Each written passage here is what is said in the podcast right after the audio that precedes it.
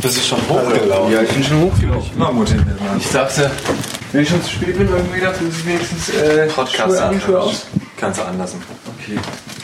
Oh, nice. Ja, ne? Ah, nice. Schön, schön, schön. Da will ich mal einen Bagel noch vorher essen, meinst du? Gönn dir. Ähm, nicht da drauf setzen. Das ist mein Stuhl. Der ist fast kaputt. Willst du noch was trinken? Kaffee oder so? Ja.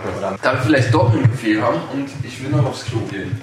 Also Kaffee ist okay, Klo ist nicht drin. Klo ist nicht mehr? Ja, ich mach dir gleich einen Kaffee. Ach so, das ist voll aufwendig mit der Maschine. Voll aufwendig, ja. Machst einen muss Filter rein und... Nicht? Dann nur Klo. Klar mach ich dir Kaffee. Nee, wenn es so, ich dachte, keine Ahnung. Aber Klo will ich tatsächlich. Nicht zu bescheiden. Ja, findest du es alleine? Nee. da liegt es wahrscheinlich nicht. Nee, geh da besser nicht rein. Dich doch ein? Na klar, Mann. Du kriegst jetzt eine ganz besondere Tasse. Yeah! Die Häschentasse. Nice. Da hat auch schon dieser Star rausgekommen. Irgendwann mal sehr teuer verkaufen, glaube ich. Geil, geil, geil. Du brauchst einen Löffelchen? Ja, gerne. Dann können wir starten, ne? Yes!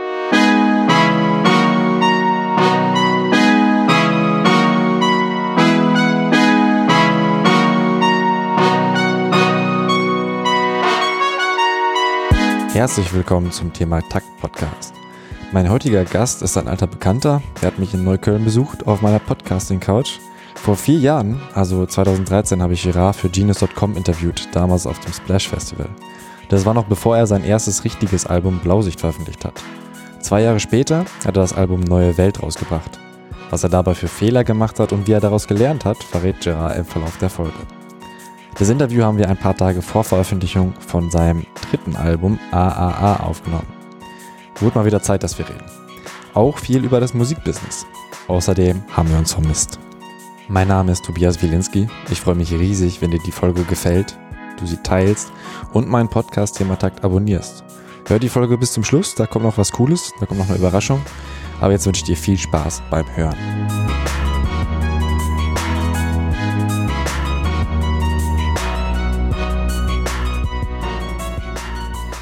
So, erstmal herzlich willkommen beim Thematakt Podcast Gerard. Hallo. Wir haben uns lange nicht gesehen, doch wiedererkannt. Ja. Und ich habe eine, eine ganz einfache Frage, erstmal zum Einstieg, ein bisschen, um warm zu werden, locker. Ich meine, wir haben schon ewig lange geredet, weil du jetzt schon fast eine halbe Stunde hier bist, aber trotzdem will ich gerne die Frage stellen, wie stehst du zu Zahnseide? Sehr positiv gegenüber. Cool. Ja, dann äh, würde ich auch schon mit dem Interview starten. Und zwar geht es erstmal auch um deine Biografie. Mhm. Wie bist du überhaupt zur Musik gekommen? Schon sehr früh, richtig?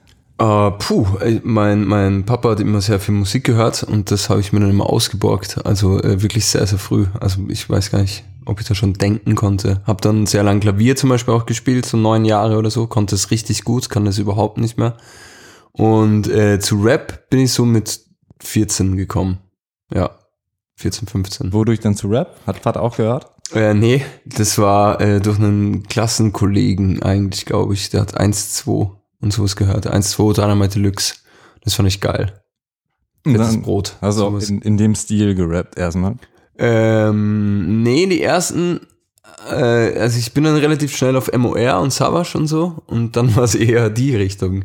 Wir hatten dann eine Crew, also ich kam aus, aus, aus Wels und wir hatten dann wegen West-Berlin maskulin eine Crew namens Wels West, wo eigentlich auch nur die Crew war, eigentlich nur ich und mein DJ und eine Sängerin. Und ich glaube einer, den wir nur übers Internet kannten, über ICQ damals. Ah, dann habt ihr schon so harten Rap gemacht quasi. Ja, ja. Du warst voll. ein Gangster. Ja, Gangster nicht, aber ich habe mich schon natürlich sehr beeinflussen lassen von West-Berlin, maskulin, in meinem Dorf. So lustig. Das war schon taktlos. Ja, interessant. Also ähm, die Sachen gibt's auch wahrscheinlich nicht mehr zu hören, richtig? Hier konnte man, Äh, ihr die nee. hochgeladen? nee, nee, nee, nee, die gibt's nicht mehr zu hören. Aber eine CD steht sicher noch irgendwo rum. Echt? Ja, ja, aber ich weiß nicht, ob die noch funktioniert. Okay, und wie ging's dann weiter ins Professionelle? Also du hast ja echt einen ziemlich langen Weg eigentlich. Auf jeden Fall. Ähm, wie ging's dann weiter? Ich habe dann einfach äh, mit, mit 18, also mit 17 so dann einfach mal Mixtape gemacht, also auf CD, aber es nannte man damals auch schon Mixtape. Aber ich habe schon auch, glaube ich, ein tatsächlich ganz echtes Tape auch noch gemacht, aber da war ich also Also auf 15, genau auf Kassette. Und ähm, dann habe ich einfach immer gemacht und gemacht und habe äh, mit 18, 19 so angefangen, mein erstes Album zu machen, also auch alles selber. Es kam 2007 raus, war ich 20, komme ich jetzt gerade drauf, wenn ich so rechne. Äh, und dann ähm, seitdem eigentlich immer alle zwei Jahre, also Minimum zwei Jahre ein Release, genau. Wobei das erste Album war dann auf Englisch, oder? Äh, nee, das hat nur einen englischen Titel gehabt. Ah, genau, ja. Okay, du hast immer, immer auf Deutsch Musik Mhm. gemacht. Voll. Ja. Aber war es auch schon von der Art so? Ich habe es nie gehört.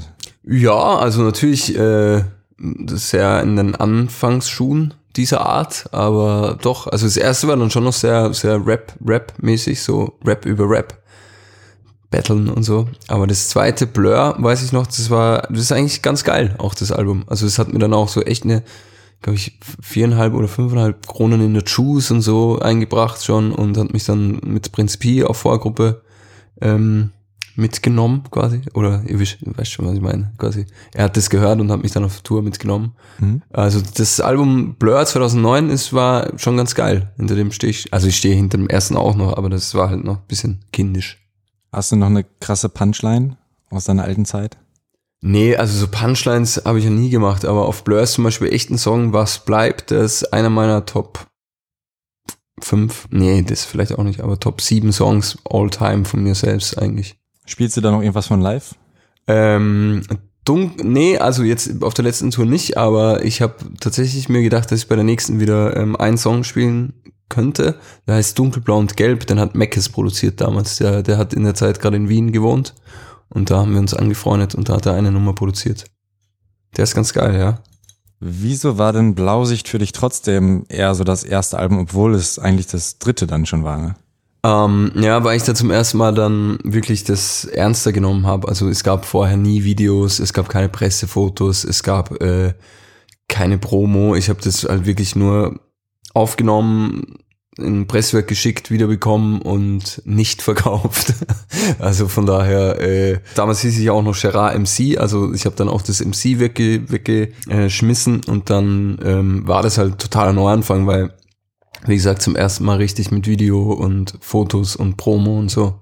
Genau. Aber du hast davor schon, das war dein Hauptberuf, die Musik. Nee, nee, ich habe äh, äh, studiert, ich habe Jura studiert und ähm, ich bin dann eben genau, als es anfing, also so Blausichtzeiten habe ich noch studiert, also die erste so halb noch studiert und halb dann quasi schon fertig. Und ja, seitdem darf ich von meiner Kunst leben. Sehr schön. Aber du hast dann bei den ersten Alben noch Nebenjobs gehabt oder so. Äh, ja, ich habe immer so nebenbei irgendwas gemacht, aber jetzt nichts spektakuläres. So Züge ein- und ausgeladen zum Beispiel, weiß ich noch. Äh, wie Megalo komme ich gerade drauf. Ein bisschen. Richtiger Packer. Ja, ja. Du bist auch so ein Aber es richtiges war nicht Tier, so, muss das man war so den Hörern beschreiben. Bitte? Du bist auch so ein richtiges Tier, muss man den Ja, ja, genau. Ja, das sieht man jetzt natürlich nicht im Ja. Podcast. Nee, aber das war auch äh, eher mit so einem äh, Gabel, also nicht mit so einem echten Gabelstapler, wo du so drin sitzt und so fahren kannst, aber mit so einer elektronischen Schaufel irgendwie. Also man, kon- man konnte zwar auch oben sitzen, aber nicht so Gabelstaplermäßig. Ich dachte jetzt an dieses Ding, wo du so Stofftiere gewinnen kannst, wo du so einen geilen Kran hast. Nee, das wäre auch geil gewesen, nee. Leider nicht. aber hat Spaß gemacht. Mm-mm. Gar nicht. Auf gar keinen Fall. Das war In- schrecklich, auch weil ich weiß noch, die erste, also es war immer bis 12 Uhr kam auch überhaupt kein Zug. Und dann musste man aber trotzdem irgendwie um sieben oder so schon da sein. Und das heißt, die erste, den ersten halben Tag hast du nichts gemacht und immer irgendwie im Bahnsteig geputzt, was sowieso völlig egal war, weil jetzt eh nur du da warst. Und äh, es war schrecklich, weil es nichts zu tun gab. Und, und dann in der nächsten halben Tag quasi kam immer voll viel und du musstest halt voll ganze Zeit machen. Also total schreckliches System. Hab dann auch einmal das meinem Vorgesetzten vorgeschlagen, ob wir nicht einfach ab Mittag erst kommen. Aber meinte er, ich darf mich auf keinen Fall in die, in die Abwicklung einmischen. Hast du nicht einfach eine, ein paar Dosen genommen und ein paar Züge ge gemalt? Es ist kein Witz, weil du es erwähnst, jetzt komme ich wieder drauf. Ich habe tatsächlich dann einmal mit so einem Edding im Zug was beschmiert. Mein damaliges Label, wo ich war, habe ich, hab ich das Logo reingemalt. Und dann wieder selbst weggeputzt, weil du nichts zu tun hattest. Nee, das nicht. Das ist noch immer da. Aber es, es sah auch keiner, weil es halt die Innenseite von einem Transportzug ist, Waggon. Also es sehen höchstens eben die, die jetzt das ausräumen und einräumen. Ein paar Kühe oder so. Nee, nee, nee, es sind keine Tiertransporte gewesen, es sind so alles Mögliche. Okay, wir schweifen ab. Ja. Wir wollen ja eigentlich wieder zur Musik zurück. Ähm, Du sagst in einem Interview, dass es vor zehn Jahren nur Schlagersänger gab in Österreich, die Musik mit, mit Musik Geld verdient haben.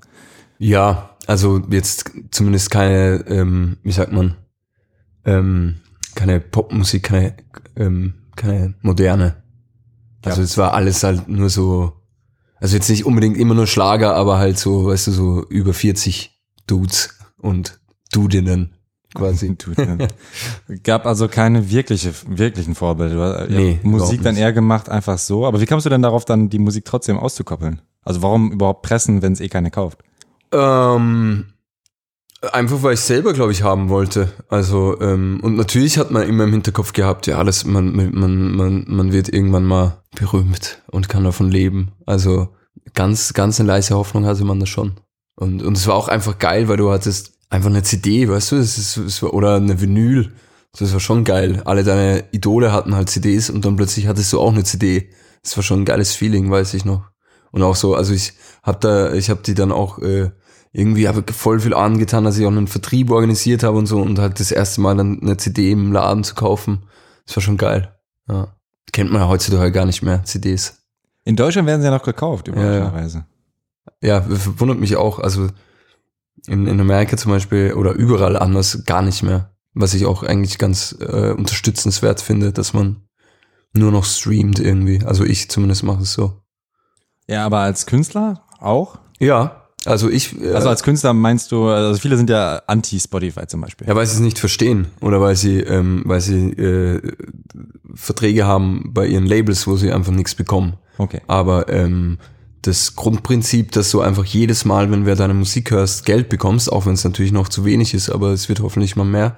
Das Grundprinzip finde ich schon richtig geil, weil wenn du dann eben zeitlose Musik machst, und das ist ja mein Ziel, die man dann auch noch so in zehn Jahren hört oder so. Also jetzt bestes Beispiel für die Musik, die ich halt damals so rausgebracht habe, so als ich 18, 19 war, bekomme ich halt jetzt noch Geld. Also ist jetzt nicht viel, aber ich meine, das hätte ich mir mit 18 nicht gedacht, dass ich da mit 23, der ich jetzt bin, nee, ich bin 30 äh, geworden, ähm, dass ich da noch Geld bekomme. Und, und von daher finde ich das schon geil, Streaming. Vom Streaming alleine könntest du wahrscheinlich nicht leben, oder?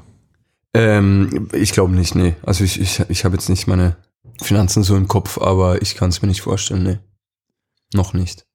Insofern äh, nicht, dass du jetzt deine ganzen Fans vergraulst, die eigentlich gerade die CD vorbestellt haben und jetzt abbestellen, weil du sagst. Nee, es ist ja, also wenn du, wenn du ähm, CD-Player hast noch auch und, und ich meine, die- wir haben ja, wir bringen ja nicht mal eine normale CD raus, wir bringen das ja nur in so einer Box raus zum Beispiel, äh, die aber gleich viel kostet wie eine CD, also ist jetzt nicht so ein Also ist eine 50 Euro Box. wo keine CD drin ist. Äh, nee, es ist eine CD drin, aber ähm, es ist quasi auch im Format von einer CD, nur halt dicker, schöner, so in einem Karton.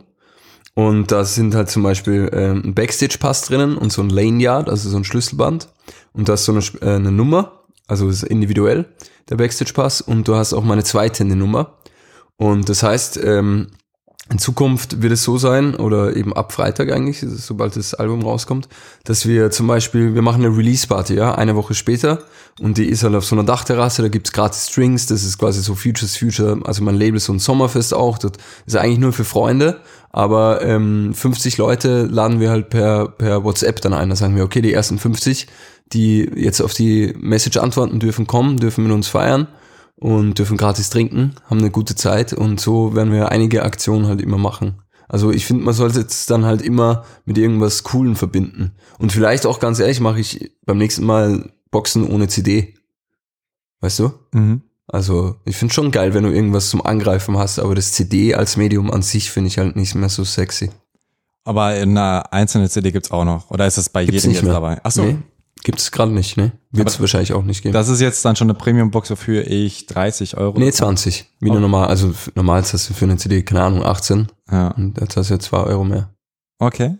Und du bist selbst auf die Idee gekommen oder hast du dann ein Team, was dann da, dich da berät und sagt, hey, lass doch mal das machen mit dieser Party verbinden und so weiter? Nee, es ist alles mein, aus meinem Kopf. Okay. Ähm, ich würde noch mal kurz zurückgehen. Du sagst, dass dein, äh, dass in deiner Wohnung, dass die verflucht war. Da wollte ich gerne wissen, inwiefern. Nee, der ist, meinst du wegen dem Vis-a-vis-Interview damals? Wegen dem Also Vis-a-vis, ja. Kneipe. Ähm, nee, verflucht, das war mehr ein Gag, aber es ist halt äh, unter uns ähm, wer gestorben. Also es war, es war unsere Nachbarin von unten. Die hat sich irgendwann nicht mehr wegen der Musik beschwert, wegen der zu lauten. Und dann äh, dann habe ich halt so, so beim Fernseher durchgeseppt und dann war auf einmal in den Nachrichten mal so, weißt du, so CSI-mäßig, so in den weißen Kitteln. Und dann dachte ich mir, hey, das Stiegenhaus kenne ich doch. Und dann war es halt unter mir und dann war, äh, ja, ist sie halt gestorben und, und mein Mitbewohner hat damals die Wohnung auch angezündet, unabsichtlich.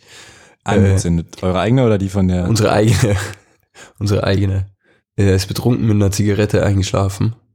Oder der Laptop ist heiß äh, gelaufen, je nachdem, ob man die Versicherung, Versicherungsversion oder die, äh, nee, wir wissen es tatsächlich nicht, oder er, weil er halt einfach sehr betrunken war auch. Aber äh, eben durch die Dinge habe ich nachher, äh, habe ich mir gedacht, ey, neue Wohnung. Also sie ist jetzt nicht total abgebrannt, aber die Matratze hat halt gebrennt und er hat dann in die, in die, ähm, in die, äh, wie ist das Ding, wo man badet, Badewanne, Mhm. geschmissen und wollte es da noch löschen, hat nicht funktioniert und dann ist die Feuerwehr gekommen und dann haben sie die gelöscht und von daher war halt die, die Badewanne abgefackelt und die Wohnung hat halt unfassbar gestunken für, keine Ahnung, einen Monat oder so. Also es war nicht geil. Also so lange hast du dann doch noch drin gewohnt. Ja, ja, bisschen noch. Was hast du denn im Rechtswissenschaftsstudium gelernt, Jura? Hast du es einfach so Viel. gemacht oder? Einfach auch ein bisschen äh, Alibi-mäßig, weil, weil, weil ich irgendwas studieren wollte. Und ich, ich meine, das Studentenleben an sich ist ja auch ganz geil. Also ich bin nach wie vor ein großer Fan von Weiterbilden. Also ich finde, das macht voll viel Spaß, immer neue Dinge lernen. Aber ich wusste eigentlich immer, dass ich nichts ähm, in die Richtung machen werde. Also es war echt eher so, sobald es mit Musik läuft, breche ich ab. Und dann ist es nie gelaufen bis zum letzten Semester und dann dachte ich, okay, jetzt mache ich schon noch fertig, weil sonst wäre es schade. Aber es ist auch mit eines der anstrengendsten Studienfächer, die man sich wählen kann, oder? Jura? Ja, es war schon richtig hart. Da hättest du auch was Einfacheres nehmen können oder irgendwas, wo du dich auch ein bisschen mehr für interessierst, oder? Ja, aber ich mag auch immer recht gern Herausforderungen grundsätzlich. Also es muss ja nicht immer, man muss es ja auch nicht immer am einfachsten machen. Und, ähm, und es bringt auch, ich habe mir auch einfach überlegt, was im Alltag am meisten bringt. Und ich muss schon sagen, das bringt sehr viel. Also gerade jetzt auch mit Musik und so und mit eigenem Label und wenn du dich da auskennst mit Verträgen. Also ich habe bis jetzt, also ein vielleicht, aber ich habe jetzt äh, noch nie schlechte Verträge unterschrieben, weil ich eben wusste, was da drin steht. Auch so im Alltag, weißt du, es will dich ja jeder verarschen, so Handyanbieter und, und keine Ahnung, jeder einfach. Und das ist schon gut, wenn du einfach Ahnung hast und denen das auch sagen kannst, dass du Ahnung hast und dann machen, dann verarschen sie dich nicht so viel. Mhm. Ja. Aber hast du irgendwie ein konkretes Beispiel, wo du auch sagst, das ähm, habe ich aus dem Studium mitgenommen, das kann ich jetzt einbringen, auch gerade vielleicht in der, in der Musikszene oder in deiner Labelarbeit? Naja, ich brauche halt keinen äh, keinen Anwalt, wenn ich Verträge bekomme, egal was. Also ich verstehe die schon alle, was da drin steht und ich kann auch Verträge selber formulieren oder umformulieren und ähm, also von daher, ja. Okay. Wie bist du denn dann, wo auch dein erstes und auch dein zweites Album hier rauskam, ne, das Label Hardworking Class, wie bist du dahin gekommen? Also weil du warst dann ja, ah doch, du warst ja schon in der Juice, das war so wahrscheinlich der erste. Genau, ja, das war, es ist dann, ich habe dann ähm, das erste Lissabon habe ich ähm, quasi gedreht und so ohne Label und alles äh, und das habe ich dann ein bisschen rumgeschickt und dann, dann ähm, meinten die, die würden das gern machen und dann haben wir das gemacht gemeinsam, genau. So einfach war das. Ja, also ich wäre zum Beispiel sehr dankbar, wenn, wenn mir wer ein Künstler so ein fertiges Paket mehr oder weniger schon präsentiert. Weißt du, es war ja schon alles da, es war Logo da, es war DCI, wenn man so will, äh, weißt du, war schon Brand. Identity. Genau. Und, und ich hatte auch schon voll die Vision, ich wusste, was die Singles wären, eben, wir hatten schon Videos, ich hatte mein eigenes Team und so. Und ja, von daher, also ich hätte es damals dann auch gesigned, würde ich mal behaupten. Und ähm, damals lastete ein großer Druck aber auf dir. Ähm, wieso meinst du? Sagst du im Interview. Ach so? Bei Alexander Barbian bei rap.de. Also vergleichsweise zu der jetzigen Musik, wo du halt einfach machst, sagst Ach du. so. Damals war der Druck einfach da. Ja, ich meine, der Druck war halt insofern da, weil ich wusste so, ähm, es war irgendwie so, ich wusste, ich, ich entweder das klappt mit Musik oder ich muss echt den Job machen, den ich nicht machen will. Also eben so dieses Anwaltsdasein. Und ähm, es gab für mich keinen dazwischen. So, jetzt ist es so, ich habe mir halt in den letzten fünf Jahren oder drei, vier, fünf Jahren irgendwie so viel Wissen und Kontakte und Netzwerk äh, angehäuft, dass ich weiß, selbst wenn es irgendwann mit Musik nicht mehr klappen sollte, dann kann ich so irgendwie äh, was arbeiten, was damit zu tun hat und ich bin darin gut. Aber damals, ich weiß noch genau, weil ich habe ja dann auch überlegt, okay, was machst du nach dem Studium? Sollst noch irgendwas so alibimäßig studieren, so ein Master oder sowas? Und dann habe ich mir auch so Jobs angeguckt und alle, die mich interessiert hatten, haben halt ganz äh, andere Anforderungen gehabt. Also so, weißt du? Also wenn es dann irgendwie drum ging, eben irgendwas mit, mit Musik oder so, dann waren da halt, ja, FH, also Fachhochschule in dem Bereich oder das, das, das. Und das hatte ich alles nicht. Ich hatte ein Jurastudium, was in dem Bereich überhaupt nichts brachte. Und das war halt irgendwie mein, mein Druck, dass ich mir dachte, okay, scheiße, wenn das nicht funktioniert, dann musst du äh, einen Scheiß machen, den du gar nicht machen willst. Und das ist halt jetzt anders. Und du hattest auch einen gewissen Hype. Hast du das auch so erlebt? Ja, habe ich schon erlebt, aber auch jetzt nicht so krass erlebt. Also es war, ähm, ja, also es war mir, ich hatte so viel zu tun, weißt du, dass man gar nicht so viel Zeit hat, drüber nachzudenken. Und vor allem, wenn man eh immer beschäftigt ist, dann kriegt man das eben auch nicht so mit. Ähm, und damals hatte ja gefühlt jeder in dem Umfeld, in dem ich mich bewegte, Hype irgendwie. Also, weißt du, da war, es gibt ja, glaube ich, naja, es gab ja da damals dann immer, ähm, keine Ahnung, ich weiß noch, da gab es so ein Choose Top 5 to Watch. Da war zum Beispiel ich, Kraftclub, A zum J, äh, Rockstar und Olsen zum Beispiel so.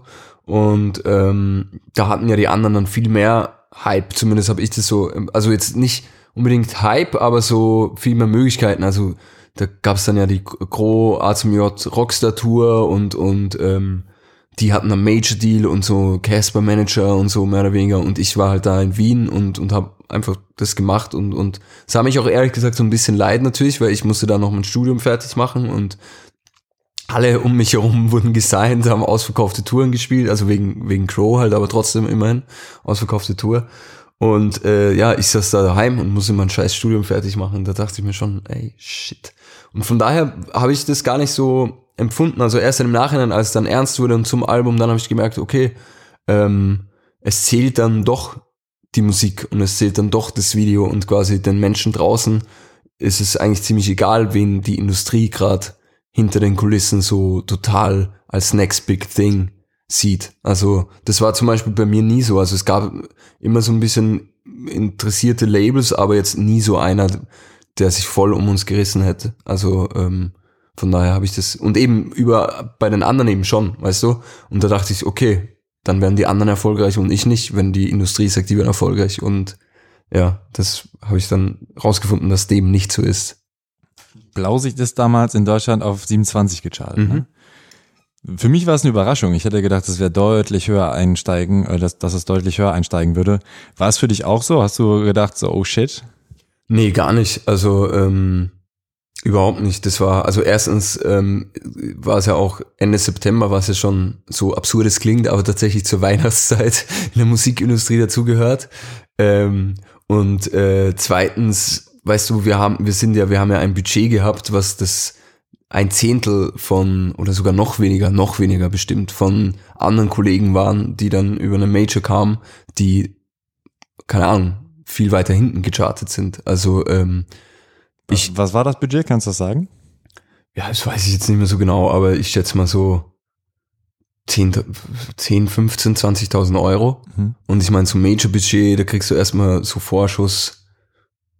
Ich weiß jetzt nicht, ich weiß jetzt nicht die Vorschüsse, aber insgesamt sind da sicher 100, 150.000 Euro dann im Spiel mit Marketingkosten, Radiopromoter, alles Mögliche. Und also ich weiß, dass dass mein Album weniger gekostet hat als ein Video von manch anderen und, und wir haben dann im Endeffekt gleich viel oder sogar mehr verkauft eben wie andere und von daher war das voll geil, aber allgemein so, weißt du, so Verkäufe und Charts, das ist halt, ich meine, es ist wichtig und ich freue mich natürlich, ähm, weil weil einfach gewisse Veranstalter oder so gewisse Promo-Kanäle, so die, die schauen einfach drauf, so ob, ob sie dich quasi unterbringen und wenn du da irgendwie einen Chartplatz hast, dann merken sie, okay, ja, das ist was Ernsthaftes. Aber ey, es ist so egal, weißt du, es gibt Künstler, die charten mit, mit x verkauften Einheiten auf Platz eins und ein paar Monate später werden sie mit den Einheiten nicht mal Top 30 gechartet, so. Und von daher ist es alles, wenn du da mal das äh, hinter die Kulissen blickst, völlig unaussagekräftig. Spotify Playlisten jetzt wichtiger? Ja, auf jeden Fall. Bist du in einer, weißt du das? Äh, immer wieder mal, ja, aber jetzt auch nicht äh, so krass, aber ähm, kommt hoffentlich immer mehr. Aber das ist, äh, das wäre mir schon wichtig, ja, dass ich da stattfinde. Mhm. Bei dir habe ich mich auch gefragt, bist du vielleicht zu lieb für das Musikbusiness? Ähm, wie meinst du? Also fürs echt fürs Business meinst du oder eher so für für für die, also meinst du jetzt in der Industrie zu lieb oder in, in, in der Wahrnehmung für die Fans? Mm, vielleicht beides, aber ich glaube, die Wahrnehmung der Fans ist nicht so wichtig. Aber du, also so nehme ich dich wahr, halt als sehr offenen, geradlinigen, mhm. vielleicht auch manchmal naiven Typ, wo ich dann denke, ah, ist er vielleicht zu lieb? Ist er wirklich, sag ich mal, auch hart genug in, an manchen Stellen, wo es halt super wichtig ist, um jetzt Verkäufe, Verträge oder sowas? In welchen denn zum Beispiel? Die, die weiß ich ja nicht. In welchen, also super lieb. Also ähm, erstens glaube ich, dass man irgendwie, wenn man wenn man gute Energie raus raus äh, lässt, so dann kommt auch Gutes zurück. Und vor allem auf lange Sicht, weißt du, ich glaube, also es gibt tatsächlich keinen Menschen, mit dem ich irgendwie äh, im Streit bin in der Musikindustrie zum Beispiel. Und ähm, ist, glaube ich, auch sehr wichtig, dass du da einfach einen guten Ruf hast, als einer, der dich eben nicht verarscht oder oder weißt du auch bei so Verträgen ich habe mein Ziel ist ja nicht dass ich jetzt irgendwie den den geilstmöglichen Vertrag raushandle, dass Hauptsache ich der Gewinner bin, sondern ich mag ja, wenn ich mit wem irgendwie eine Geschäftsbeziehung eingehe, dann will ich ja immer eine Win-Win-Situation. Das ist mir, dass ich gut aussteige, aber dass auch du dabei gut aussteigst. Und ähm, von daher würde ich das jetzt nicht behaupten. So, also wie gesagt, ich finde immer wichtig, dass du in jeder Beziehung eigentlich so eine Win-Win-Situation hast. Und auf lange Sicht glaube ich, ähm, oder ich merke auch jetzt schon, dass sich das einfach bezahlt gemacht hat. Weißt du, ich habe einen guten Ruf, äh, jeder weiß, mit mir arbeiten, ähm, da, da, dass ich mir Mühe gebe und, und dass da was rumkommt und äh, dass es Spaß macht und, und ich glaube, das ist nicht der schlechteste Ruf, den man haben kann. So. Karma. Genau, ja. Du hast jetzt dein eigenes Label, Futures Future. Ja.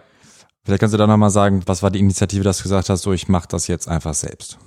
Ähm, naja, ich habe vorhin auch schon immer ziemlich viel selbst gemacht. Also ich, ich habe mich schon immer auch für das äh, andere interessiert, weißt du, weil ähm, ich, ich glaube, du kannst überall kreativ sein. Also es muss, mir geht's auch gar nicht so sehr um jetzt, also mir geht, also das Lustigste finde ich einfach kreativ zu sein, ob das jetzt Musik ist oder oder Schreiben oder oder für andere lustige Ideen ausdenken. Am lustigsten ist einfach kreativ sein und ähm, das kann man auch hinter den Kulissen, weißt du, das kann man auch eben, Futures Future habe ich einfach bemerkt, so da ich eben Künstler bin, aber auch ein bisschen diese andere Seite mir, weil mir das auch Spaß macht, mich, mich damit zu beschäftigen, habe ich gemerkt, ey, es ändert sich gerade alles in der Musikindustrie durch Streaming und durch Social Media.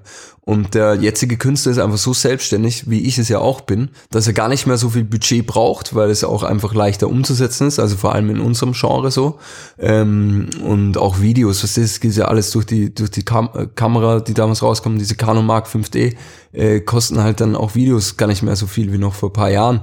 Und auch ein Label macht ja immer weniger, also es werden ja bald keine CDs mehr verkauft und das heißt, es fällt einfach riesen, riesen Teil von der Arbeit eines Labels einfach weg.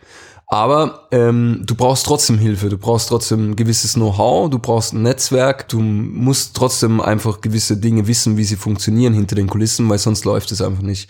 Und deswegen ist halt der Gedanke, dass wir als Futures Future da ansetzen, quasi in dem luftleeren Raum, weil es bestehen jetzt halt noch immer dieselben Konditionen wie vor zehn Jahren oder vor fünf Jahren, wo das alles noch ähm, viel gerechtfertigter war quasi. Zum Beispiel, was meinst du mit den Konditionen?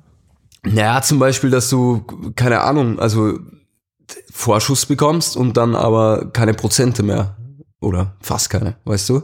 Und dann nehme ich doch wieder weniger Geld, äh, lieber weniger Geld, weil ich weiß, ich brauche ja gar nicht so viel, um meine CD herzustellen, aber wenn es erfolgreich wird, profitiere ich halt nachher dafür mehr. Oder zum Beispiel, äh, weißt du, du wirst ja da so in die Musikindustrie reingeworfen und es erklärt dir eigentlich keiner so wirklich was. Also es ist total untransparent. Und dann musst du aber gleich mal auf zwei, drei, vier Alben unterschreiben, was ja fünf bis zehn Jahre sind, so schlechtestenfalls. Und du weißt aber auch gar nicht, wie die arbeiten. Von daher haben wir halt alles, was ich an der Musikindustrie irgendwie gemerkt habe, was, was schief läuft, äh, bemühen wir uns halt jetzt, dass wir besser machen. Das ist so unser Credo. Und es ist laut Wikipedia auch eine Creative Content Company. Genau. Was kann ich mir darunter vorstellen? Also wir, wir nennen uns einfach auch äh, Kreativcoaches oder Kreativ Consulting eben, so dass wir halt einfach wir entwickeln mit dem Künstler seine Vision gemeinsam und, und ähm, geben ihm eben Ratschläge.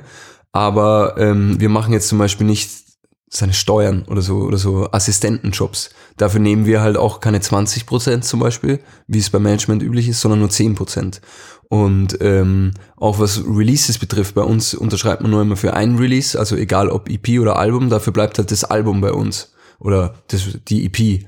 Und der Künstler kann aber, wenn er irgendwie unzufrieden sein sollte, was hoffentlich nie passiert, kann halt das Label wechseln und ähm, ohne Bad Feelings, wir haben das Release. Selbst wenn er dann quasi durch die Decke geht, haben wir trotzdem bekommen wir was im Nachhinein für die Aufbauarbeit, weil der Backkatalog für ähm, bei, bei Streaming jetzt halt auch immer wertvoller wird. Also es ist quasi ein neues Geschäftsmodell, wenn man so will, das halt einfach sehr, sehr zeitgemäß ist.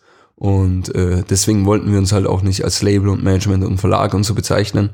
Und dann habe ich mir gedacht, äh, Creative Content Company klingt gut. Alliteration. Eben. Ein Album ist A. geil. Eben, eben, eben. Ähm, und CCC. äh, wer ist denn überhaupt, äh, wenn du von wir sprichst, wer ist denn dabei? Ja, mein Labelpartner, der heißt Elias und der führt schon seit zehn Jahren in Österreich sehr erfolgreich zwei Labels. Er hat zum Beispiel auch das Wanderalbum rausgebracht. Ähm, also das war für mich auch geil, weil ich gemerkt habe, so erstens gleich beim ersten Gespräch habe ich gemerkt, ähm, dem geht's auch um Fairness äh, zwischen Künstler und Industrie und aber auch gemerkt habe, okay, der kann auch, weißt du, ich denke ja immer voll langfristig einfach. Was heißt langfristig? Zehn Jahre? keine Ahnung, 30, 40 Jahre. Also egal wie lange. Und, und ich will natürlich auch mal, dass es bei mir so Goldplatten-Ebenen ähm, bekommt. Also ob es dann in der Zeit dann noch goldene Platten gibt, äh, ist die andere Frage. Aber so diese Ebene. Und da weiß ich einfach, dass er das mit Wander zum Beispiel schon, dass er sich auskennt, wie man äh, das arbeitet, ein Release, das auch mal 100.000 Platten verkauft. Genau, der, der ist das quasi, also das ist mein Partner und der hat halt auch äh, Angestellte, fünf, sechs Angestellte, auf die wir quasi, also wir können auf seine ganze bestehende Infrastruktur einfach schon zurückgreifen und auf die Kontakte und eben auf seine Mitarbeiter. Das heißt, äh, da Futures Futures dockt so ein bisschen an. Ähm, naja, es ist schon natürlich eigenständig und wir präsentieren es auch eigenständig. Also es kriegt ja auch keiner mit, der nicht jetzt diesen Podcast hört, dass der auch noch zwei andere Labels hat. Ähm, aber ja, wir greifen natürlich auf das Know-how und auf die Infrastruktur zurück, weil die hat er jetzt zehn Jahre lang aufgebaut und die, die läuft wie geschmiert. Mhm. Wer, wer ist er mit vollen Namen? Äh, Elihas Dahimine. Und die ähm, und Futures Futures hält auch Anteile an anderen Unternehmen und Projekten? Ähm, ja, wir haben halt, also das, was wir, das, was wir halt ähm, auf Künstlerebene quasi anbieten, bieten wir halt auch zum Beispiel äh, Firmen an oder, oder irgendwelchen Projekten, eben dieses Creative Consulting, dass man einfach sagt so, ey, guck mal, wir, wir kennen uns zwar gut mit Programmieren aus, von irgendeiner App oder was auch immer, aber wir haben keine Ahnung, was eben so das Auftreten in der Öffentlichkeit betrifft oder wie man uns positionieren kann und so. Und genau, und anstatt dass man da halt Pauschalen oder so berechnet, also ich bin immer ein Fan, wenn du einfach Prozente an, an irgendwelchen Dingen hast, weil dann quasi, wenn es erfolgreich wird, hast du selber was davon. Und äh, wenn nicht, dann nicht. Aber Du bleibst hungrig. Genau, genau, das ist es. Also ich bemühe mich viel mehr natürlich, wenn ich weiß, wenn es nicht erfolgreich wird, habe ich auch nichts davon. Und, und andererseits, ich ärgere mich auch nicht. Also ich weiß nicht, ob man sich da ärgert, aber ich kann es mir schon vorstellen, wenn du halt so eine Pauschale bekommst, Summe X, die halt aus dem jetzigen Status quasi gerechtfertigt ist und dann durch deine Mithilfe geht es halt voll durch die Decke und du hast halt trotzdem nur irgendwie das bekommen. Das finde ich halt irgendwie nicht geil und drum eher eben der prozentuale Weg, der Anteilweg. Du warst in den USA ein paar Mal und ähm, hast da auch gerade die nicht vorhandene Neidkultur gesehen. Wie erlebst du denn die Neidkultur in Deutschland beziehungsweise in Österreich? Ja, schon krass. Ich habe irgendwo mal ein geiles Bild gesehen, äh, nicht gesehen, gehört quasi, da meinte äh, jemand, wenn du äh, du- durch LA mit einem Ferrari fährst, bekommst du Visitenkarten zugesteckt und wenn du mit durch Deutschland mit einem Ferrari äh, fährst, bekommst du ihn zerkratzt.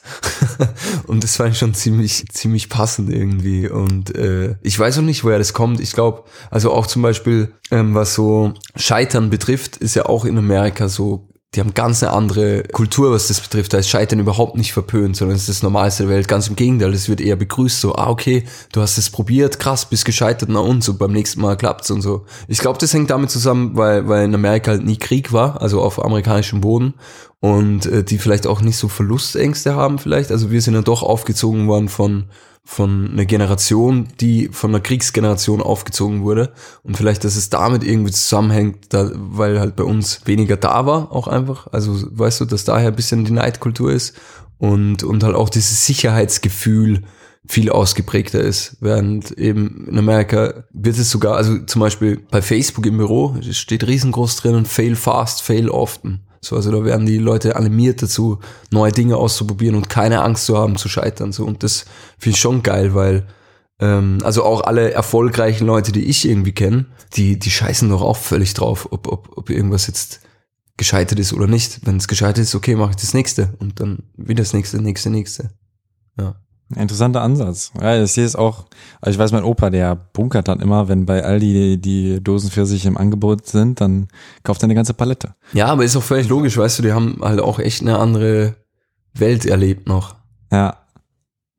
Und wie kamst du äh, ins Facebook-Büro? Einfach kann man da so vorbeischlendern oder auch mit deinem Unternehmen dann? Äh, ja, man, man lernt dann halt immer wieder Leute kennen, die, ähm, also gerade so weißt du, South by Southwest, ähm, das ist dann auch ganz geil, weil zum Beispiel, da gibt's halt so von, von Österreich zum Beispiel, bekommt man dann halt äh, so eine Unterstützung, dass die halt zum Beispiel alle äh, Firmen, die, die irgendwie dort sind, ein gemeinsames Haus bekommen, dass man einfach so ein bisschen untereinander connected und sich anfreundet und einfach so Synergien nutzt. Und dann lernt man immer irgendwen irgendwie kennen, der einem dann irgendwo mitnimmt und wieder dem und dem vorstellt. Ist ganz geil. South by Southwest ist so eine Musik, Messe, Festival, alles in einem, oder? Genau, also äh, Musik-Tech-Convention quasi. Also da sprechen dann, die ersten fünf Tage ist immer so äh, Tech, also da spricht dann so ein Mark Cuban oder keine Ahnung, aber auch Mode zum Beispiel, Mark Jacobs hat da gesprochen und äh, Filme auch zum Beispiel und die nächsten fünf Tage sind dann so Musik und da geht's halt, also es ist quasi tagsüber bisschen wie eine Uni, ist ganz geil, eben wie so Vorlesungen,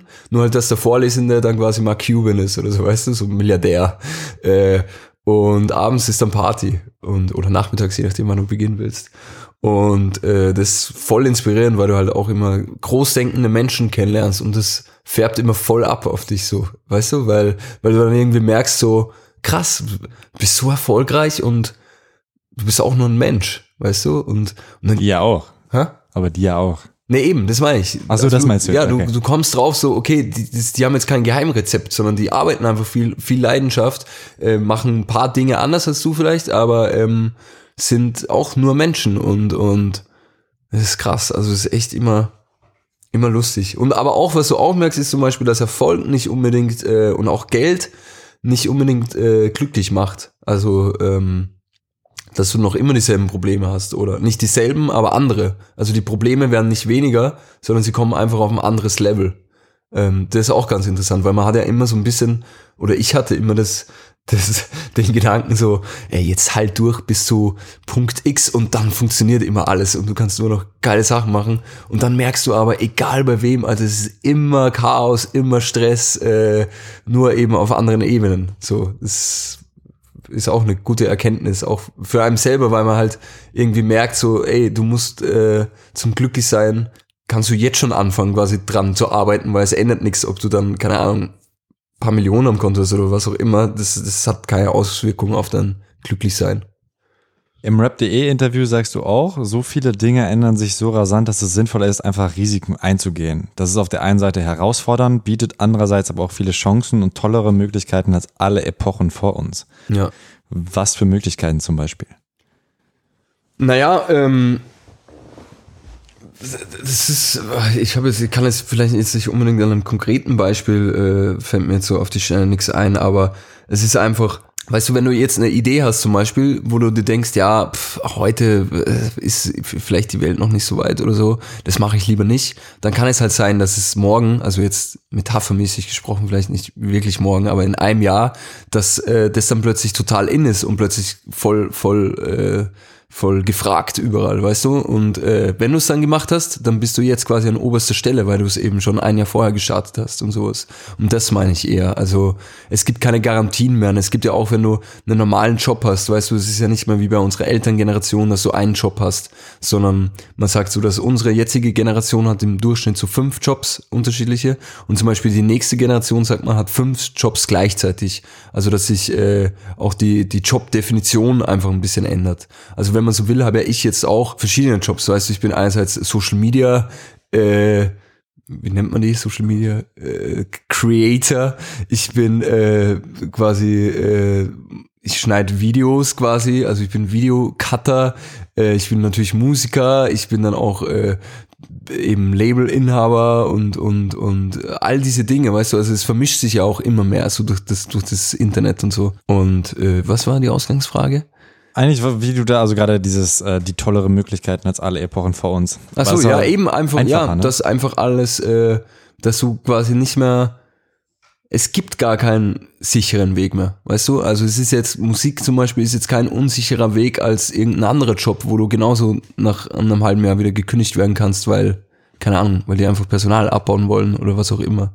Und von daher gibt's jetzt, du kannst nur gewinnen oder nur verlieren, weißt du? So, so meinte ich das irgendwie. Wir haben jetzt ganz viel über, über Business geredet, aber wir wollen ja auch ein bisschen über Musik reden, ne? Sehr gern. Cool. Der Podcast heißt Thema Takt und Thema, also das Thema Takt ist auch irgendwie so ein bisschen ein Thema, was bei dir immer wieder kommt, weil manche eben auch immer sagen, dass du neben dem Takt rappst. Wie ist denn da überhaupt deine Herangehensweise an den Schreibprozess und an die Aufnahme? Ähm, also das war ja früher eher, also so 2012, 2013 bei meinen ersten Sachen ähm, dass man meinen Flow nicht immer gecheckt hat.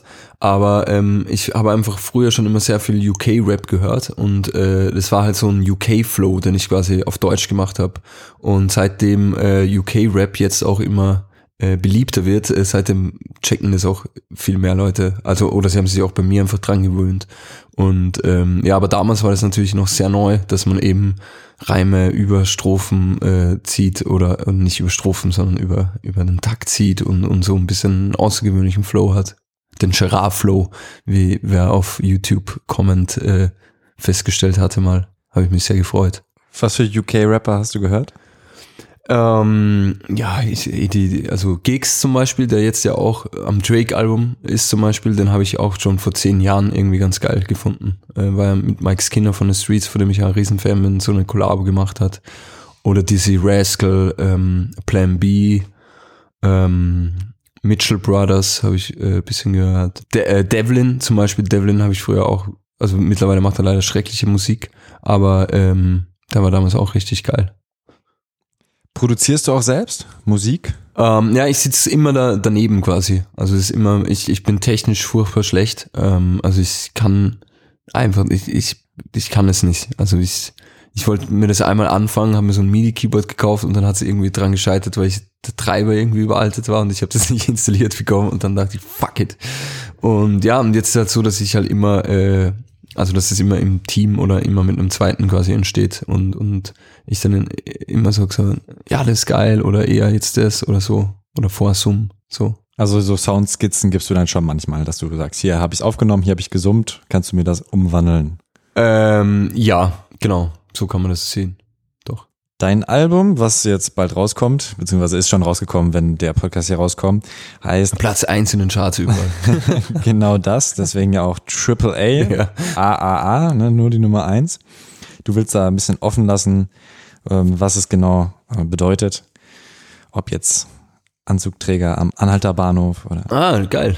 Angst ich habe mir auch ehrlich, ehrlich überlegt, dass äh, wenn jetzt echt äh, nachher wer das Album hört so und, und einen Titel findet, dass man das Album auch umbenennt im Nachhinein, weißt du? Das eben, auch das zum Beispiel auch wieder sowas. Die Möglichkeit hätte es halt früher nicht gegeben, aber jetzt nimmst du es runter von Spotify etc. und lädst es einfach wieder raus unter einem anderen Titel. So, das sind alles Spielplätze, die jetzt neu sind. Dann kannst du es jede Woche neu hochladen, dann ist es immer eine Neuerscheinung. Theoretisch ja. Also ich weiß nicht, ob es dann äh, immer als Neuerscheinung da angezeigt wird, das natürlich nicht, aber ich finde es irgendwie einen lustigen Fakt, dass du eben sowas Wichtiges wie einen Albumtitel jetzt auch im Nachhinein noch ändern könntest. So. Also ist schon geil. Stimmt alles das Cover, ne? Oder Kanye West ja bestes Beispiel eigentlich. Genau. Ja. Seinem Life of Pablo, das kam dann nicht ja. raus und dann da und dann wieder gemastert. Ja. Mhm. Du sagst auch, man erwartet von deiner Musik einen experimentellen Sound. Welche Experimente sind denn auf dem Album gelandet? Ja, das, das ist natürlich zu in Worte zu beschreiben äh, sehr schwierig. Summen. Summen. Ja, zum Beispiel, weiß ja auch nicht, teilweise, also jetzt die bereits erschienene Single äh, Munbutika Mond, äh, da mache ich halt die ersten paar Takte, singe ich nur in, äh, in Kopfstimme. Oder bei Luftlöcher habe ich das auch ganz am Anfang zum Beispiel, da habe ich das auch gemacht. Ähm, sowas oder oder ähm, ja, keine Ahnung wie gesagt, muss man echt hören, aber also ich traue mich schon zu behaupten, dass so wie mein Album klingt, egal wie man das jetzt findet, so, aber es ist, es, es gibt, glaube ich, keinen deutschsprachigen Künstler, mit dem man das vergleichen könnte. Also, wie gesagt, wertungsfrei. Es muss dir nicht gefallen, aber das ist für mich ein Fakt irgendwie. Alben sind für dich wie Bilderbücher. Was meinst du damit? Ähm, ja, damit meinte ich so ein bisschen, ähm, dass ich halt äh, dadurch, dass meine Lyrics ja doch immer sehr aus dem Leben sind und halt immer auch sehr persönlich, dass ich dann immer im Nachhinein mich in die Zeit zurückversetzen kann. Also ich weiß, also einer, der am Album mitgearbeitet hat, Nathan zum Beispiel, der ist erst 22 und dann habe ich also überlegt, ey, was war ich eigentlich für ein Typ mit 22, wie war da mein Leben? Und ich wusste es nicht mehr, weil weiß man halt nicht. Und dann habe ich mir mein Blur-Album damals angehört, was eben so mit 22 rauskam. Und dann wusste ich halt genau wieder, okay, da warst du in die Frau verschossen. da ist das passiert, da hattest du diese Zweifel äh, und das, das hast du viel getrunken zum Beispiel damals, äh, warst viel auf Party, hast die Musikrichtungen gehört und das ist ganz geil irgendwie, weil du so eine Art Tagebuch dann wieder hast. Apropos Bilderbücher, willst du Papa werden? Ja, auf jeden Fall. Aber es kann auch noch kann auch noch ein bisschen dauern. Ja, hast du da noch keinen genauen Plan? Nee. Nee. Aber ich glaube, das ist schon ziemlich lustig. Also auch einfach, weil, weil man auch, glaube ich, sehr, sehr viel von Kindern lernen kann. So wie die auf die Welt schauen und äh, was, was die sich so denken und so. Das glaube ich schon geil. Hm. Also ich will eigentlich, mein Plan ist auch ehrlich gesagt, dass ich so, wenn ich dann Papa werde, irgendwie auch finanziell so abgesichert bin, dass ich mir jetzt sagen kann, ey, ich bleibe einfach mal ein Jahr zu Hause oder ein, zwei Jahre und chill mit meinem Kind herum. Vaterschaftsurlaub. Ja, genau. Aber es gibt's ja als Selbstständiger, also bekommst du dann nicht irgendwie so. so ja. Genau. Also von daher muss es einfach so, so laufen. Zum Intro, Chaos heißt es. Das singst du auch komplett selbst, auch wieder in dieser Kopfstimme, oder? Mhm. Und hast es mit dem iPad aufgenommen. Mhm. Also so entstehen halt eigentlich auch immer meine Dinge, dass ich halt immer so herum freestyle und so Melodien finde und dann halt überarbeite, überarbeite ich das immer. Und in dem Fall aber war das echt der First Take, Freestyle. Und ich habe es auch so raufgenommen, weil ich einfach irgendwie den Vibe geil fand und vor allem die zweite Nummer mehr, das ist so die Eingäng, also die poppigste Nummer, sage ich jetzt mal, vom Album. Und ich hatte dann kurz vor Fertigstellung beim Album, als es darum ging, so irgendwie eine Reihenfolge zu finden, habe ich mir voll schwer getan, den Song einzu binden, weil er irgendwie nicht mehr so richtig reinpasste.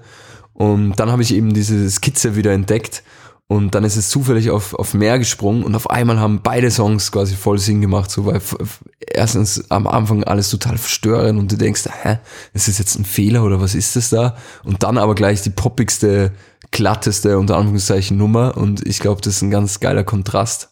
Mhm. Sowas zum Beispiel ist auch, das meine ich mit experimentell, weißt du, dass du halt dann auch sowas machst, so. Und da hast du ja keine Angst, dass es vielleicht zu experimentell ist, dass es vielleicht doch nochmal neu überarbeitest, nochmal neu einsingst oder so. Nee, also gerade bei der Nummer geht's ja mehr um den, um den, um den Charakter und den, den ähm, da hätte es keinen Sinn gemacht, da jetzt nochmal viel zu ändern. Also ich finde gerade das geil eben, dass es so, ja, das ist so Skizze, ist eher so eine Skizze, weißt du, es ist eigentlich so eher so ein Aufwärmen. Und ich glaube, eben, ich glaube, oder das haben mir auch schon Leute bestätigt, du überlegst halt, hä, was ist das jetzt? Was ist das jetzt? Und mittendrin springst dann zur nächsten Nummer und dann hat sich das eh schon wieder erledigt. Dann musst du es einfach hinnehmen für das, was es ist, nämlich eine iPad-Skizze. Na, hoffentlich hören die, äh, die Leute noch bis zum zweiten Song und sagen nicht so, oh, oh wenn jetzt alles so klingt, dann mache ich mal aus. Wenn nicht, äh, kann man auch nichts dran ändern. Dann, aber solche Leute brauche ich auch nicht, weißt du? Also, Boom. das ist halt, es bleiben eh nur die, die dann übrig, die ich gern hätte als Hörer. Titel 3 ist Konnichiwa. Warum denn überhaupt der Titel? Ich habe es nicht verstanden. Es ist mir eigentlich eher, das ist mir einfach so gekommen. Also es gab so, ich habe Robin, ich weiß nicht, ob du kennst, das ist so eine schwedische. Mhm, mit Y, ne? Robin. Genau, ja. Und die hatte so einen Song, äh, Konnichiwa Bitches. Das ist mir einfach dann irgendwie in den Sinn gekommen, als ich den Beat hergenommen habe. Achso, und du hast dann was Bitches weggelassen damit. Genau. Ich hatte ursprünglich tatsächlich äh, Bitch drinnen, also Konnichiwa Bitch. Und da meinte aber jeder, ey, irgendwie ist es irgendwie ist es blöd. Und weggetan. Ich glaube, dem kann ich beipflichten. Ja. Und da in dem, in dem Song sagst du, ich habe keine Zeit für Konjunktive. Das mhm. ist auch so dieses Macher-Ding. Ja, genau. Und ich weiß nicht, in welchem Song das ist. Ähm, schmecken Küsse seltsam fremd? Nach einer Zeit schmecken manche Küsse seltsam fremd. Ja, einfach, ähm, also das ist in eins, äh, eins zu eins, wo es ein bisschen so drum geht, äh, so mein Leben bis jetzt quasi so hinterfragen, welche Entscheidungen man richtig, welche nicht. Und so das Fazit ist einfach, also ich glaube, die Zeile vorher ist ja, dieselben Brücken bauen, dieselben Brücken verbrennen. Nach einer Zeit schmecken leider manche Küsse seltsam fremd. Also alle, von denen ich mich irgendwie getrennt habe, so, ähm, war auch gut. So äh, mäßig. Also ich wäre jetzt nicht der, der ich bin, wäre ich nicht gewesen, wer ich war. Wer ist denn das?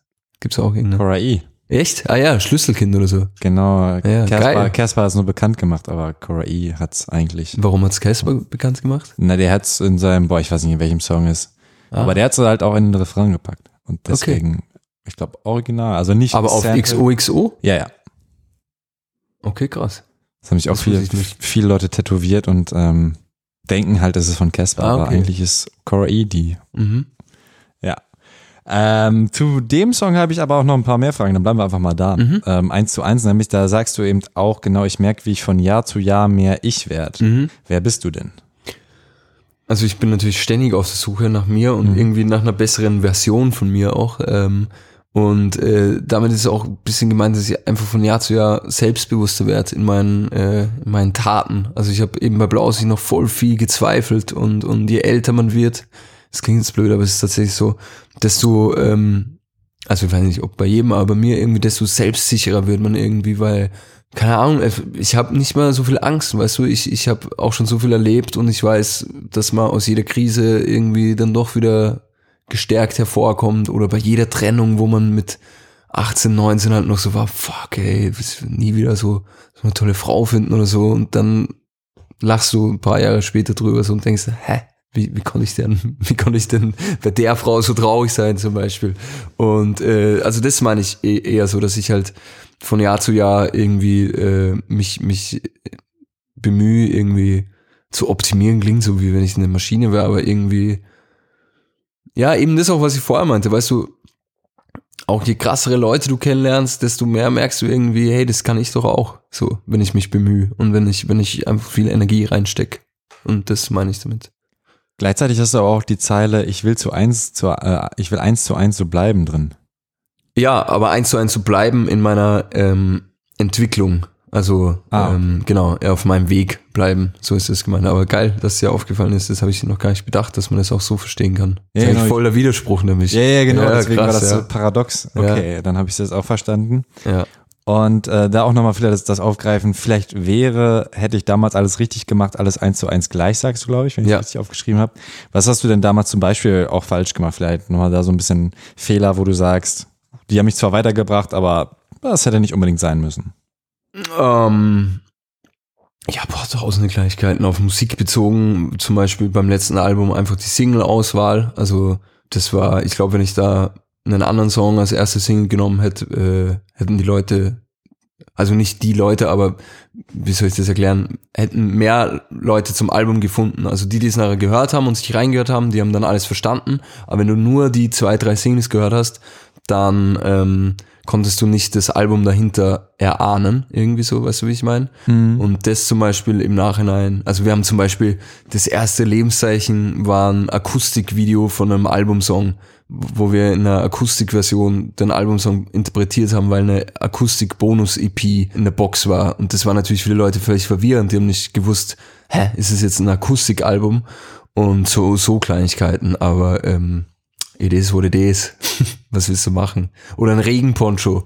Äh, dachte ich auch, das ist voll die geile Idee, ist äh, auch in der Box wiederum. Und ist auch nicht so geil angekommen, weißt du? Obwohl es teurer war in der Herstellung als ein T-Shirt. Aber die Leute haben das nicht gecheckt. Die meinten so, hä, das ist ja, warum ein Regenponcho so? Aber ich dachte eben, weißt du, mein Gedanke war, weil sich alle beschwert haben, weil die T-Shirts halt nur in meiner einer Größe zu haben sind. Und dann habe ich nach irgendwas gesucht, was halt äh, Uni-Größe ist. Also quasi nur eine Größe gibt. Und dann halt, hatte ich halt Goldregen oben den Song und dann dachte ich so, okay, Regenponcho äh, ist lustig. Und es war eben auch ein hochwertiger Regenponcho, also eigentlich eine Regenjacke, aber es, es war halt dann so, okay, ja, den bekomme ich ja auch auf einem Festival so gratis in die Hand gedrückt und das zum Beispiel auch. Regenponcho von Casal. Was ist Casal? Also das ist ja der, der Gag, dass Alias in seiner Box eine Schlafmaske von Casal. Ah, okay, diese, aha, ja. Brillen, Brillen, äh, Unternehmen. Ich habe damals äh, noch bezahlt für meinen Regenponcho auf, ähm, auf dem Hip Hop Open. ja? Nicht mal die Quittung, das heißt, ich konnte es nicht mal bei der Steuereinreichung, richtig. Ja. Das war bitte. Also ich hätte da, hätte ich mal, hätte ich mal deine Ich Box gekauft, gekauft. voll. Shit, ey.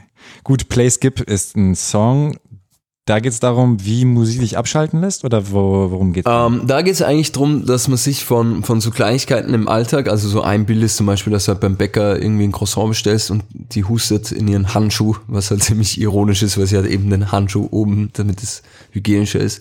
Und, oder dass Schienenersatzverkehr ist, U-Bahn nicht fährt und so, dass du dich manchmal halt von so kleinen Sachen den ganzen Tag irgendwie, dass du halt dann, vor allem wenn sowas am Morgen passiert, du irgendwie den ganzen Tag unbewusst in so einem, in so einem Blues bist und schlecht drauf bist und gar nicht unbedingt realisierst, was jetzt der Auslöser war. Und ähm, ich habe einfach gemerkt, dass, also es gelingt natürlich nicht immer, aber ich bemühe mich jetzt immer, wenn ich schlecht drauf bin, dass ich überlege so, seit wann bist du schlecht drauf, was ist der Auslöser und dann kommst du drauf, in 90% der Fälle pff, ist irgendein Schwachsinn, weißt du, und, und das meinte ich eben, dass du dich halt dann auch vor allem mit Musik einfach in andere Realitäten wieder skippen kannst, so, also dann weißt du, okay, jetzt bist du schlecht drauf, aber denk an was Schönes oder hör was Geiles, was dich pusht und dann bist du wieder in einem anderen Vibe. Und wenn du schlecht drauf bist, hörst du eher gute Laune Musik oder bist du auch manchmal so drauf, dass du sagst, ja, ich höre jetzt was richtig Trauriges, um mich mal auszuheulen? Ähm, oh, gute Frage. Ich, Musik, also ähm, ich höre, glaube ich, weder besonders glückliche noch besonders traurige Musik, sondern ähm, mich. mm, Wie ist denn bei dir das? Was ist denn für dich traurige Musik und glückliche? Ja, die, die einen traurig macht. Also zum Beispiel so Filmmusik gibt's ja Ach so, nee, sowas ich epische, nicht. also das wäre jetzt so ein Beispiel für traurige, wenn Mhm. jetzt eine dramatische Szene ist oder sowas, aber naja, wenn es langsam ist, wenn es vielleicht auch genau um die Themen geht oder sowas. Ja, doch, ähm, also ja, vielleicht schon, also schon so Stimmungsmusik doch, aber, aber jetzt nicht, wenn ich, wenn Schienenersatzverkehr ist, dann denke fuck, ich bin schlecht drauf, jetzt muss ich, keine Ahnung, was hören. Erstmal heulen. Ja, erstmal heulen. Zusammenbrechen der ja, genau. So, nächster Song ist äh, Luftlöcher. Vielleicht auch da, wo genau geht's darum? Du sagst, Glück braucht Luftlöcher zum Atmen. Das hat auch wieder Bezug auf Neue Welt Album, ähm, was leider damals, oder was heißt leider, es ist halt so, wie es ist, aber timingmäßig ist es damals völlig am Zeitgeist äh, vorbeigeflogen, weil das war der Sommer, wo, wo plötzlich so die, die Flüchtlingskrise äh, angefangen hat, irgendwie, dass das das gesellschaftliche Thema Nummer eins ist. Und mein Album, dadurch, dass es halt drei, vier Monate so ein Album immer vorher fertig ist, weil es ja dann noch gemischt werden muss, gepresst etc., hatte ich gar nicht mehr die Chance, dass ich darauf irgendwie Bezug nehme. Und äh, ich kam mir echt voll blöd vor auch, weil, weil ich meine, mir war dann selber bewusst, dass natürlich mein Album jetzt in der Phase nicht das Wichtigste der Welt ist so. Und ich weiß noch, ich bin in, eine- zu einem Interview gefahren und im Radio haben sie da gerade durchgesagt, dass in Österreich so ein äh, LKW mit 80 toten Flüchtlingen gefunden wurde und ich musste, das Konzept von Album war damals, dass du deine Leidenschaft zum Beruf machst und dann musste ich quasi über das reden, so weißt du, was in der Zeit dann völlig belanglos irgendwie war.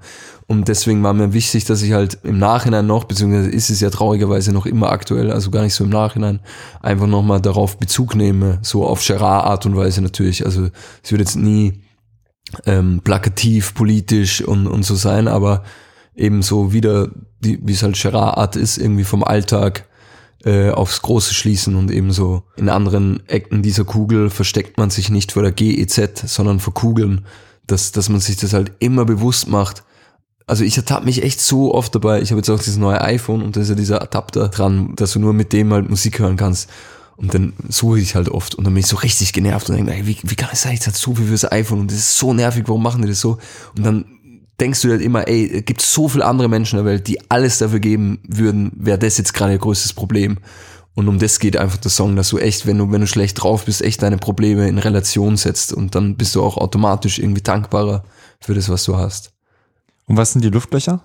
Du brauchst immer, zum Glücklichsein brauchst du auch halt auch immer das Gegenteil, so, weißt du? Also es klingt jetzt vielleicht auch abgelutscht, aber so Yin, Yang, Licht, Schatten, so, du kannst ja, wenn du, wenn du nie was Schlechtes erlebst, weißt du ja auch nicht, was gut ist. Dann weißt du das nicht zu schätzen. Luftlöcher sind für mich halt, wenn du so fliegst und dann plötzlich so ein kurzes Bergab ist, so ganz schnell und auch völlig unerwartet und dann aber eh wieder quasi normal weitergeht. Im besten Fall. Okay, okay. Und das nächste ist dann ja auch wieder so ein bisschen das Luft, die, das Luftbild, Fliege davon. Da ist alleine schon das Sample, das war so ein bisschen. What the Weird. fuck Moment auf jeden Fall. Das ist auch wieder das Experiment, ne? Aber das singst du dann nicht in Kopfstimme, sondern Schönbrunner Gloriettenstürmer. Genau. Ist das eine bekannte? Nee, das sind, äh, sind auch ähm, ähm, bei Futures Future und äh, die machen, wir nennen es New Wave Chanson. Also die kommen eigentlich aus dem Rap, aber die machen äh, schlagereske Texte mit einem Augenzwinkern und sehr moderner Produktion. Also es ist ein neues Genre, was sie quasi da kreiert haben. Und äh, genau, die habe ich da reingesampelt. Ähm, äh, Habe ich noch gar nicht gefragt, wer ist denn überhaupt bei Futures Future? Die Schönbrunner Chlorätenstürmer, ähm, Jugo Uerdens, der in Österreich gerade ziemlich einen Hype hat. Ähm, einfach so, Bitten bei, ist eine Künstlerin, Sängerin und die auch selber produziert. Ähm, MP, Naked Cameo, die auf Play Skip zum Beispiel ich äh, gesampelt habe.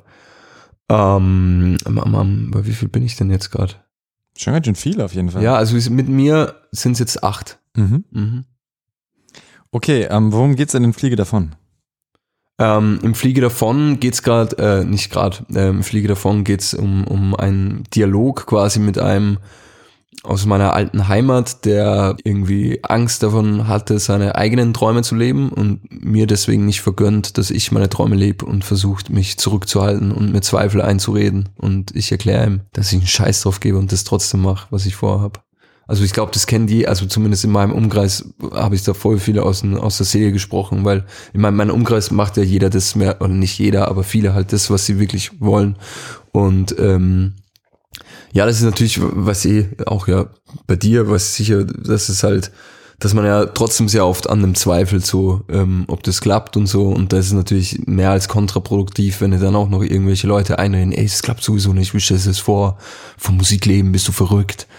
Das ist quasi so meine Ansage an. Das ist so ein bisschen auch der rote Faden, ne? Einfach so Ja. ein bisschen drauf scheißen, einfach machen. Du Weil's hast dich halt jetzt gefunden, du bist jetzt sicher. Ja, weil es halt auch mein Leben ist, so weißt du. Also es, also ich habe mal eine Statistik auch gelesen, in Österreich vom Musik leben zu können, ist so groß wie ein Lotto-Sechser. Von daher fühle ich mich jeden Morgen wie ein Lottogewinner irgendwie so, weißt du. Und, und, und ich will halt auch die Dinge, warum ich darüber rede und so, ist auch nicht, dass ich jetzt irgendwie angeben will damit, dass ich das geschafft habe, sondern einfach, dass, dass es für jeden machbar ist. Und, und das will ich halt auch den Futures Future Künstlern auch einfach erklären. Weißt du, dass, weil viele glauben ja auch immer, dass Musik und so, ähm, oder keine Ahnung, irgendwas anderes, immer so nur vom Glück abhängt, aber das stimmt nicht. Es ist, du musst, du musst einfach sehr, sehr viel Arbeit, sehr viel Energie reinstecken, das darf sich nie von irgendwelchen Rückschlägen rausbringen lassen, sondern einfach machen, machen, machen. Und wie alles andere im Leben, wenn du Energie wo reinsteckst, kommt irgendwann Energie zurück. So kommt, dann kriegst du irgendwas dafür. Das ist ganz ein logisches Gesetz irgendwie. Und ähm, deswegen will ich halt mit meiner Musik inspirieren und deswegen zieht sich das ein bisschen durch. Was sich auch so ein bisschen durchzieht, ist, dass du die Songs, die du hörst, immer mal wieder einbaust. Ne? Das hast du, glaube ich, bei jedem Album immer mal so ein bisschen, ne? dass du irgendeinen Songtitel oder so erwähnst und hier jetzt eben auch die Single-Auskopplung The Streets, wo du es eben Ah ja, Ganz- genau, ganz- ganz überlegt, ja. in, den, in den Vordergrund Ja. Ist es dir wichtig? Ist es auch da genau dieser Bilderbuchcharakter, wo du sagst, ah ja, stimmt, die Musik habe ich damals immer gehört? Ähm, ja, teils, aber ähm, bei The Streets war es so, dass ich halt, äh, die Produktion irgendwie hat mich so an einen The Streets Song erinnert und dann habe ich auch so angefangen, in so The Streets Style zu schreiben und dann eben auch so ähm, äh, auf konkreten Song, äh, It's Too Late von, von, von The Streets und dann dachte ich, okay, dann mache ich das zum Konzept, dass es wirklich eine Hommage ist und erwähne es halt dann auch im, im Refrain. Äh, also ich erlebe eine Geschichte und im Refrain denke ich mir dann, und in meinem Kopf spielen die Geigen von It's Too Late, von The Streets und so. Und genau, das war dann der ausschlaggebende Punkt dafür. Mhm.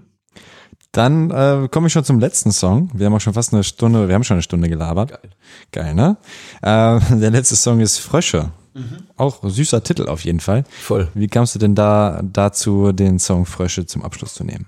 Ähm, es war tatsächlich auch der letzte Song, der entstanden ist. Äh, es war so, dass ich äh, Besuch von iSalute aus Berlin hatte. Gar nicht so sehr, dass wir dachten, ey, wir machen jetzt da ein Feature, sondern einfach mal, ey, ich spiele dir Sachen vor, du mir.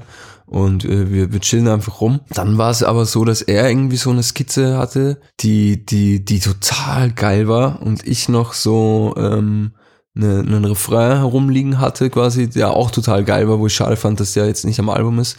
Und dann hat es so perfekt zusammengepasst, weil er hat eben Frosch in seinem, in seiner Strophe und ich eben Frösche im Refrain gehabt.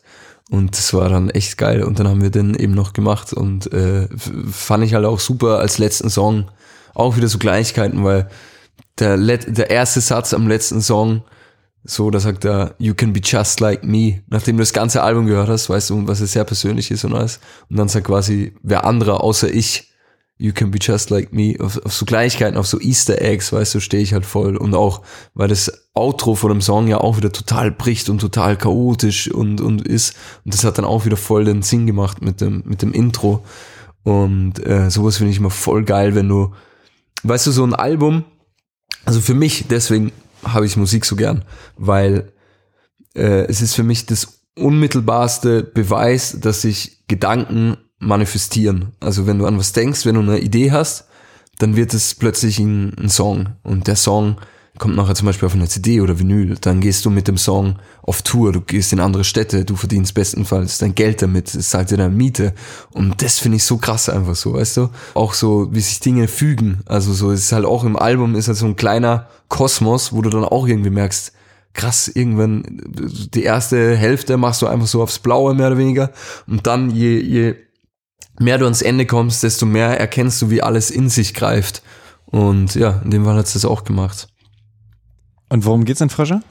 Ähm, naja, es geht mehr oder weniger ähm, um, also zumindest in meiner Strophe, bei Isolute, musst du fragen, das ist Isolute einfach. Äh, in meiner Strophe geht's ein bisschen um, um äh, ja, um, ähm, weil man kann das Album auch ein bisschen als so eine, eine Beziehung hören zwischen den Zeilen. Also es, weißt du, ähm, eine Beziehung zu einem Menschen und wie sich die im, im Laufe entwickelt. Also bei Meer so lernst du den Menschen kennen. Bei, bei The Streets ist eben so, ähm, okay, läuft es noch und so. Und bei Frösche geht's dann drum, ja, dass man äh, geht von, von der Beziehung, genau. Und dass dann wieder alles im Chaos ist und dann fängt das Album wieder von vorne an. Du hast relativ viele Songs über äh, Beziehungen, die nicht funktionieren. Hat denn auch mal eine Be Beziehung funktioniert? Eigentlich? Voll, also in meinem Leben äh, bin ich sehr gesegnet mit äh, Beziehungen, die, die äh, funktionieren. Ähm, ich finde, ich finde es ehrlich gesagt gar nicht so, dass ich viele Songs habe. Also ich habe eigentlich nur einen Song und das äh, Verschwommen. Das ist der einzige Trennungssong eigentlich. Alle anderen sind ja immer mehr so, weiß auch nicht. Also du spielst zum Beispiel auf, auf auf was zum Beispiel an? Auf Lissabon. De zum Beispiel, ich glaube, bei Blau Blausicht, das habe ich auch ähm, auf jeden Fall am meisten gehört von dir, da ist halt der, der Grundsound auch eher düster, kalt und ähm, vielleicht auch ein bisschen Depri, deswegen nimmt man die Songs, obwohl sie manchmal zum Beispiel ist ja auch eher positiv im Refrain. Eben, das wollte ich gerade sagen, weißt du, also ich bemühe mich halt schon immer, dass ich, äh, es geht eigentlich immer mehr auch um zwischenmenschliche Beziehungen, gar nicht jetzt so zwischen Mann und Frau und Liebe und so, sondern es geht halt einfach so um, ja, auch viel um Freundschaften und einfach so, wenn man durchs Leben geht, weißt du, wie es ist, manchmal hat man mit, mit Menschen mehr zu tun und dann ändert sich das wieder und manchmal ähm, sind halt so Beziehungen, stehen auch auf der Kippe, also sowohl freundschaftlich als auch irgendwie liebestechnisch. Aber ist auch lustig, weil, weil ähm, jeder soll halt das auch so äh, interpretieren. Also zum Beispiel auf Blausicht ist ein Song, der letzte Nichts, äh, wo es um einen äh, Tod von, von einer Freundin handelt. Und da denken auch viele, es geht um eine Beziehung. Und, und andererseits gibt es dann Songs, die zum Beispiel ein bisschen um eine Beziehung gehen, wo aber keiner checkt, dass es um eine Beziehung geht. also das ist wieder so der Interpretationsspielraum und ähm, ja, aber wirklich, wenn du, wenn du jetzt wirklich mal die Songs hörst, wo du denkst, es geht um gescheiterte Beziehungen, wirst du draufkommen, dass es eigentlich kein einziger Song von mir, außer Verschwommen, von einem traurigen Beziehungsende handelt. Mach das mal. Mach das mal. Und dann E-Mails mir. Hausaufgabe, ja. Ich suche dir alles raus. Ja, bitte. Ähm, ja, dann habe ich auch nur noch eine abschließende Frage, weil da viele auch gerade bei YouTube spekulieren, unter deinem Vis-a-vis-Interview zum Beispiel die Kneipentour. Du hast halt recht krasse Augen. Ja, äh, habe ich gestern auch wieder bei einem Post äh, gelesen. Guckst du? Nimmst du nicht? Ich habe in meinem Leben noch keine anderen Drogen außer Marihuana genommen und werde es auch nie machen. Ich habe erstens Schiss davor, muss ich ganz ehrlich sagen. Also ich habe auch in meinem Umkreis so ein, zwei Leute, die einmal was genommen haben, jetzt nicht, wie soll ich sagen, nicht hängen geblieben sind, aber dann wirklich dauerhafte Schäden bekommen haben. Was für welche? Ja, dass du dann zum Beispiel in eine, in eine ähm, Nervenklinik musst oder oder oder äh, solche Dinge oder ähm, also ja oder Paranoia schiebst das ganze Leben oder so Flashbacks bekommst du so und das ist mir im Leben nicht wert. Also weißt du, ich würde nie irgendwas, weißt du, können da alles reinmischen in so einem Scheiß oder zum Beispiel auch ziemlich ähm, am Anfang, also am Anfang von sowas, wo man sowas anfangen kann, so mit, mit 15, 16, da gab es einen, so ein DJ aus, aus meinem Heimatdorf, so der war auch immer in unserer Rap-Crew. Und dann hieß es irgendwann mal, ja, der ist jetzt mit, mit so Jungs unterwegs, die viel Drogen nehmen. Und der ist eine Woche später gestorben. Eine Woche später. Und das war für mich so, what? Weißt du, das war immer so Drogen, Sterben, war für mich immer so Kurt Cobain, okay, Rockstar, dies, das. Aber wenn du dann einmal in deinem Umfeld so einen Fall hast, ey, im Leben würde ich sowas nicht nehmen. Und ich wüsste auch nicht warum. Du, ich wüsste nicht, warum ich koksen soll. Ich habe genug Selbstbewusstsein. Äh, ich, ich kann mich auch anders wach halten. Ich bin jetzt auch kein, kein so ein Partytyp, der jetzt drei Tage Party machen muss. Das würde mich gar nicht interessieren. Äh, die anderen, Dro also erstens, ich hätte Angst vor einem, keine Ahnung, Herzinfarkt, äh, eben Gehirnschaden, äh, Schlaganfall, alles, was da irgendwie oder so damit dann hergeht. Also es ist mir nie im Leben wäre man es wert. Und meine Augen sind manchmal, ich weiß auch nicht, ich bin einfach sehr euphorisch manchmal, weißt du, wenn, wenn mir irgendwas sehr gefällt, dann bin ich einfach sehr euphorisch und dann, dann wirkt es vielleicht manchmal so, aber äh, also ich muss auch selber sagen, natürlich fällt es mir auch manchmal auf, äh, dass es krass aussieht, aber wie gesagt, ich schwöre auf alles, was mir heilig ist, auf meine Mama, Papa, alle Freunde, Freundinnen, äh, ich habe noch nie andere Drogen außer Marihuana genommen. Ja, wenn du nicht noch irgendwas hinzufügen möchtest, dann bin ich durch. Nee, alles gut, habe alles gesagt. Es war ein sehr schönes Interview. Das freut mich. Glaubt an eure Träume. Do it. Einfach machen. Tschüss.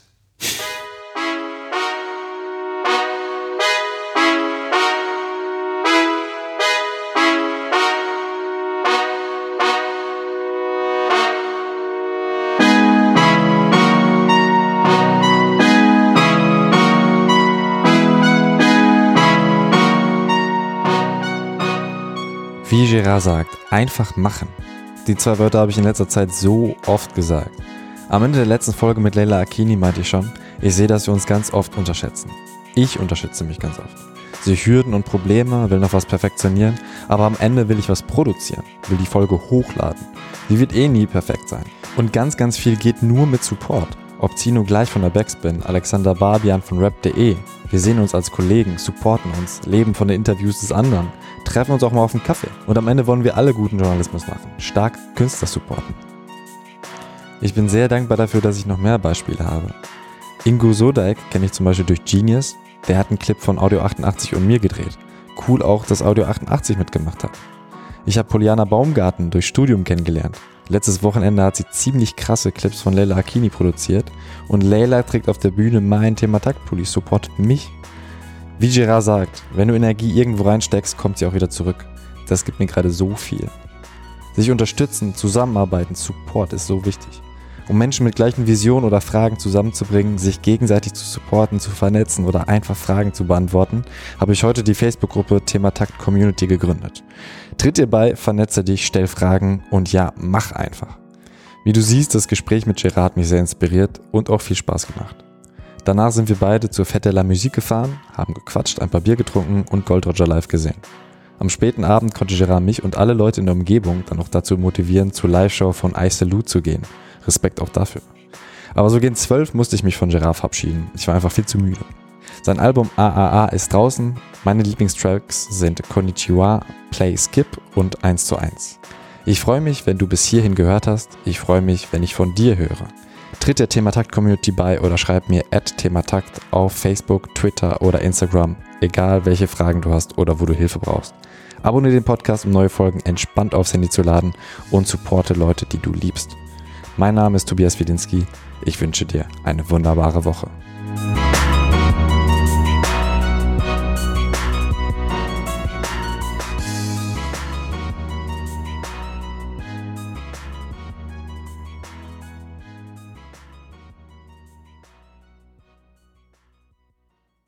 Cool.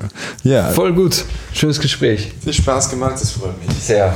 Schön, dass wir auch die Drogenfrage endlich mal am Tape festgehalten haben. Endlich, ja.